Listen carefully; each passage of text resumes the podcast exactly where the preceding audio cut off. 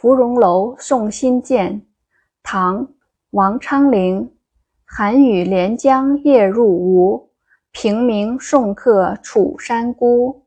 洛阳亲友如相问，一片冰心在玉壶。芙蓉楼送辛渐，唐·王昌龄。寒雨连江夜入吴，平明送客楚山孤。洛阳亲友如相问，一片冰心在玉壶。注释：芙蓉楼在今江苏省镇江市。新建，诗人的朋友。这首诗是作者在江宁做官时写的。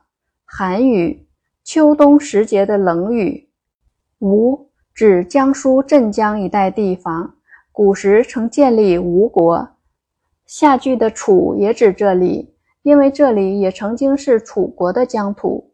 镇江，古代叫润州。平明，天亮的时候。一片冰心在玉壶，意思是说。我的心像在玉制的壶里的冰那样晶莹纯洁，绝不会因为在官场的坎坷遭遇而改变自己的气节。同流合污，随波逐流。译文：冷雨洒满江天的夜晚，我来到吴地。天明送走好友，只留下楚山孤影。到了洛阳，如果有亲友向您打听我的情况。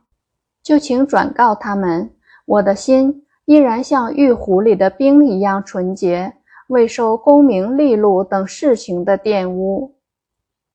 解读：古书记载，王昌龄性情孤傲，遭世人非议，一生官运不顺。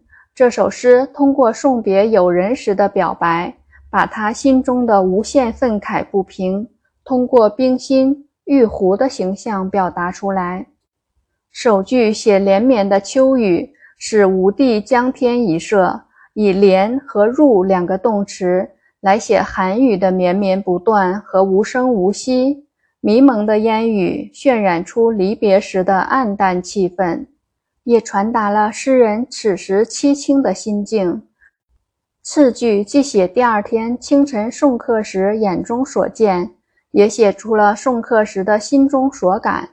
作者没有像其他诗人那样以浩浩江水写分别的离愁思念，而只选取楚山孤这一画面入诗，是由于他此时此刻感受最强烈的是离开了朋友时的孤寂。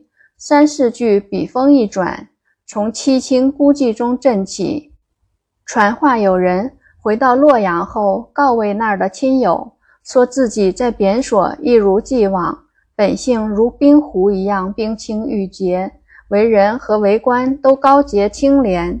此诗写景，从大处着墨，画面浩渺开阔，抒情又细腻含蓄，以冰心和玉壶治愈胸臆，更使全诗显得空灵蕴藉。